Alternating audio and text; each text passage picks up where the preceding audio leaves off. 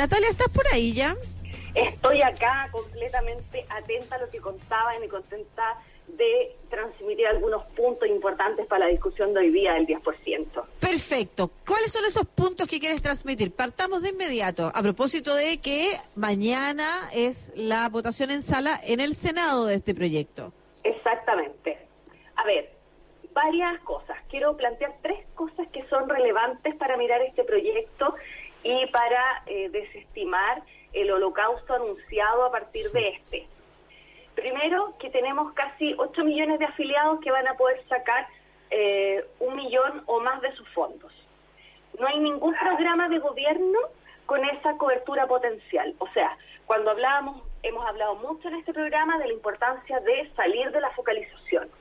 Por otra parte, eh, casi todos los programas vigentes que plantea el gobierno son sobre un porcentaje de cómo se han reducido tus ingresos. O sea, si se redujeron en 30, este programa complementario te pone 30. Pero lo que hace esta oportunidad de sacar este 10% es que compensa por arriba y además no exige postulación, no tiene trámite, no exige demostrar nada exante, por lo tanto es ágil y en, esto en el espíritu económico y en el aspecto simbólico nos abrió la puerta para debatir de tener un sistema de seguridad social como corresponde. Natalia, pero cuando tú dices ágil, esto puede demorarse tres meses más, o sea, la gente no va a tener el dinero ahora. Eso es algo que ha estado planteando la Comisión del Mercado Financiero. Ya. Pero no es lo que se espera que esté así en el proyecto de ley. Porque eh, si pensamos en las bajas que ha tenido eh, los fondos de pensión, eh, sobre todo los más riesgosos, a raíz de la volatilidad del mercado, esos fondos que han caído no, no son más plata de lo que la gente va a sacar. Por lo tanto, no es que vamos a, dejar en default al FP, ni mucho menos. Por lo tanto, ese holocausto anunciado no es tal y además que con la economía de salarios que tiene Chile, tampoco eh, el sacar un porcentaje es mucha plata para el FP. Ya. o sea, descartado el primer punto del descalabro. No, y además, por ejemplo, si tú vas a retirar un millón, por ejemplo, ¿cuál es el efecto en tu pensión futura? De 5 mil a 6 mil pesos al mes. En el futuro, si es que no recuperas esta plata.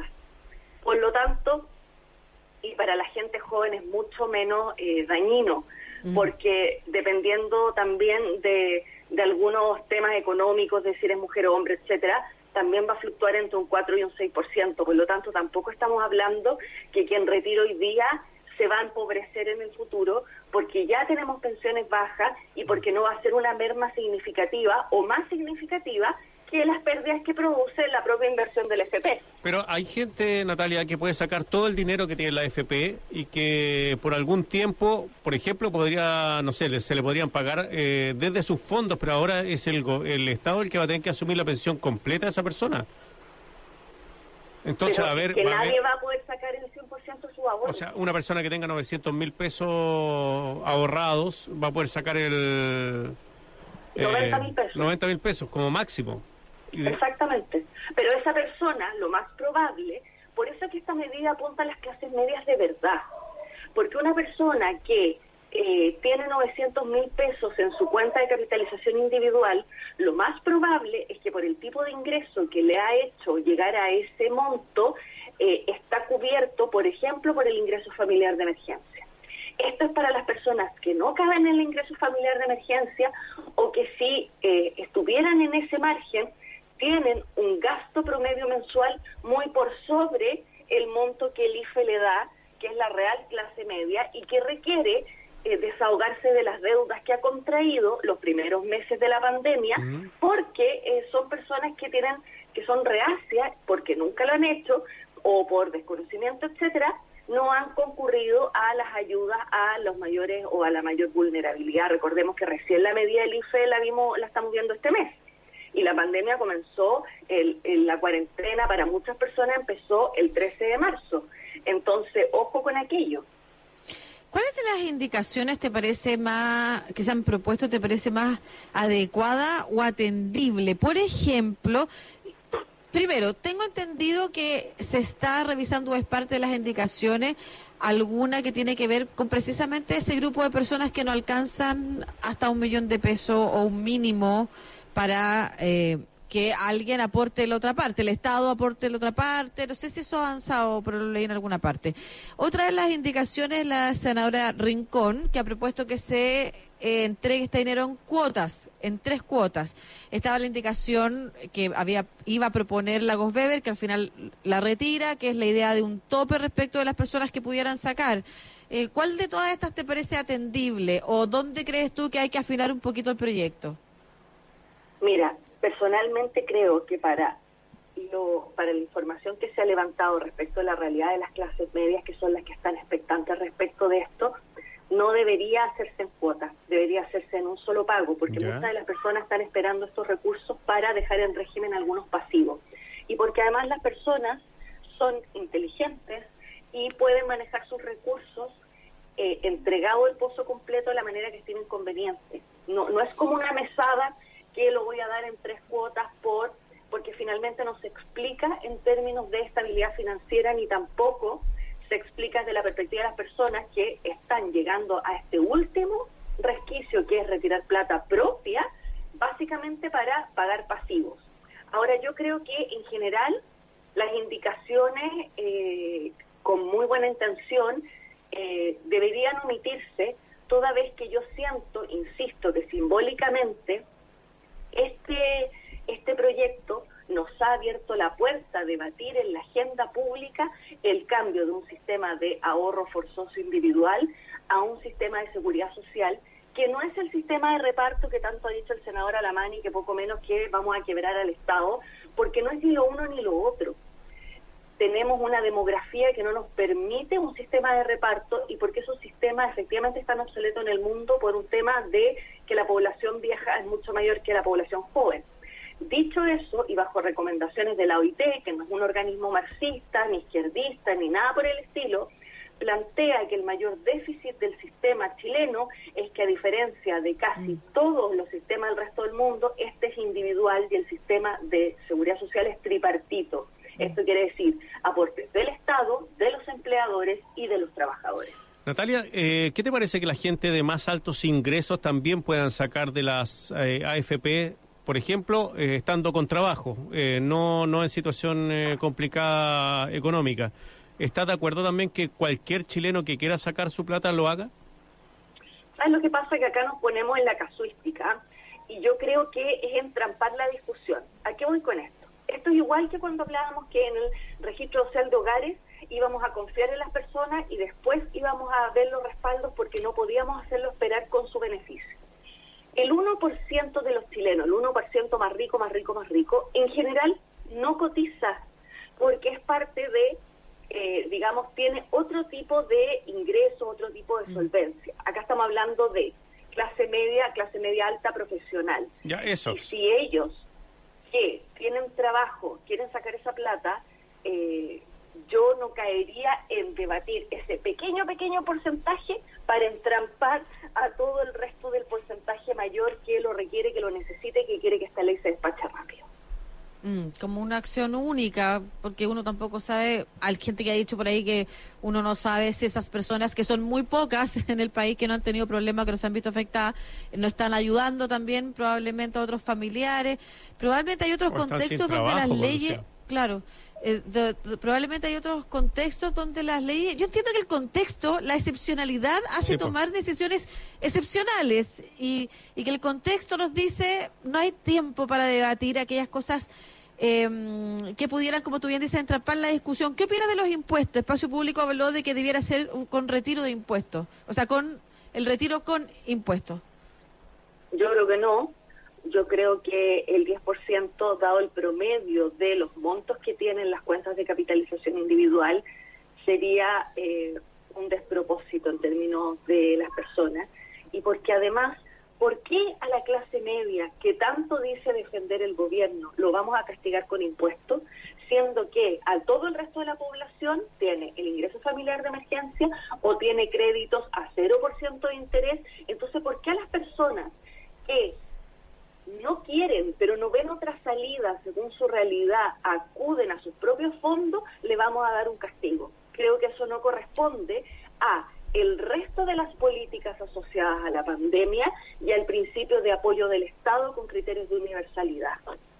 Natalia, ¿tú crees que con este esta posibilidad de retirar este 10% de las AFP va a dinamizar la economía del país? ¿Va a poder apoyar, por ejemplo, a los pequeños eh, boliches que hay en las cuadras o pequeños cafés cuando se abra todo esto? ¿Tú crees que va a ser un apoyo también importante para la economía nacional? Sin duda, va habiendo más circulante o más posibilidad de recursos de las personas para nutrirse bienes y servicios, efectivamente eso va a permitir que haya un dinamismo no creo que esto cambie la ecuación, pero sí se va a notar en los flujos de los comercios una mejora que ojalá vaya de la mano, o sea, que ojalá sea parte del plan de desconfinamiento para que todos, sobre todo a los pequeños, a los MIPE y PYME, eh, sea les sea favorable. Estoy pensando en esa frase del ministro Briones que dice el 44%. Dice, hablemos con la verdad. Mm. Este retiro no es el 3%, es del 44% porque hay un porque hay un gran porcentaje de la población que va a sacar mucho más por los bajos montos que tiene. Mm, ¿Tú has hecho esa ecuación también? Porque esto tiene que ver con un poco decir que el proyecto no va a servir porque la gente va a poder sacar muy poco dinero, la mayoría. ¿Sabes lo que pasa a mí? Voy a ser bien responsable con lo que voy a decir. Me da un poquito vergüenza ajena los planteamientos del ministro Briones. Y lo planteo de la siguiente perspectiva. Yo creo que le ha hecho múltiples esfuerzos, que esto es una situación absolutamente nueva, distinta, etcétera. Pero tú no puedes, como autoridad, decir, no, eh, no vamos a apoyar esto porque va a beneficiar a X porcentaje, cuando desde la política pública a ese porcentaje no les estás dando respuesta. Y no es que lo digamos nosotros que estamos en el ámbito público político, sino que basta hacer un conversatorio con vecinos, con amigos, con la señora del kiosco, etcétera, que no, no tuvo bono COVID, el IFE no le es suficiente, no le llega a cajas de mercadería porque vive en una comuna, eh, eh, digamos, no está dentro de los registros de mayor vulnerabilidad, pidió el préstamo de trabajador independiente, pero tampoco logra con eso amainar, insisto, todo el déficit que se acarrea desde marzo, porque todos estos nuevos incentivos están desde el mes de junio o julio. Y tuvimos abril y mayo y parte de marzo con una gran incertidumbre donde las personas se endeudaron, donde muchos ya venían del estallido social con algunas mermas, por lo tanto no pudieron repactar su crédito hipotecario porque debían una cuota, etcétera, etcétera. Por lo tanto, él como autoridad tiene toda, toda la capacidad de decir cuándo una propuesta del Parlamento es deficiente a su juicio. Pero el punto es cuál es la compensación que desde el propio Estado se plantea y en este caso para oídos de los chilenos informados, porque los chilenos hoy día con todo esto que ha pasado, eh, no es que estén repitiendo de oídos, sino que lo ven, ven como cuando postulan a su registro social de hogar, etcétera. No existe para cierto grupo de chilenos una respuesta. Ese es el punto. La gente no quiere sacar plata de caprichosa. Mm. La gente quiere sacar recursos eh, porque yo hoy día he visto entrevistas humanas al respecto, en las mañanas, en los matinales, en fin, de personas que, por ejemplo, eran garzones, su sueldo fijo eran 300, pero él ganaba un millón de pesos con la propina, ¿dónde consigna ese, esa, esa pérdida en los registros? Porque esa plata no está eh, documentada. O sea, y así un millón de casos que uno los junta, tienes la proporción de personas que ven en el retiro del 10% una respuesta a su necesidad actual. Y no se ve, solo para terminar, Natalia, no se ve nada después de este, porque no hemos concentrado en esta discusión y, y pareciera que esta fuera ser la discusión final de la materia, como que solucionara todos los problemas, si es que no, no, no sé si qué pasa después de que se aprueba este retiro. ¿Qué, ¿Cómo se hace? Claro, ¿no? Y, no, pero mm. además, ¿qué sigue faltando? ¿Qué porcentaje de la población sigue quedando vulnerable? ¿Cuáles son los otros proyectos para seguir apoyando? ¿O esto es como lo último que puede hacer, lo único, final y último que se puede hacer desde algún poder del Estado en apoyo a la ciudadanía? O sea, yo creo humildemente que aquí hay dos caminos que tienen que andar por paralelo. El primero es que una vez que se apruebe este proyecto de ley, que sea lo más diligente posible, que se genere, porque va a coincidir con esta apertura programada, que empieza a coincidir con recursos en inversiones y en otros ámbitos que generan mano de obra. Y por otra parte, eh, la necesidad de generar incentivos a subsidio al empleo joven, empleo mujer, etcétera. Pero en paralelo no podemos perder la oportunidad y no es que no podamos. Eh, la sociedad chilena no nos va a permitir eh, no estar en paralelo visualizando al menos una discusión sobre un proyecto de pensiones, insisto, que de verdad sea de seguridad social. Esta crisis develó desigualdades, pero además de eso nos pilló después de, una, de un estallido social que planteaba muchas de estas incertidumbres actuales. Por lo tanto, yo creo que el gobierno tiene solo la capacidad, o sea, tiene la, imperativamente que seguir dos caminos, que es la reactivación rápida con toda la carne a la parrilla, pero paralelamente viendo los temas de largo plazo y de impacto que cambian ciertas reglas del juego, porque con estas reglas del juego, esta sociedad, la sociedad del 2020, no está disponible a seguir. Muy bien, pues Natalia Piergentili, académica de la USACH, ex subsecretaria de Economía, conversando con nosotros, como siempre, acá en el eh, Coche Comedor. Que te vaya muy bien, Natalia. Muchísimas gracias a ustedes por siempre tan amigablemente conmigo. Chao, Natalia, abrazo, nos encontramos el otro martes. Cualquier cosa que surja antes, bueno, ahí tenemos tu contacto también. Por supuesto. Abrazo. Ya, chao.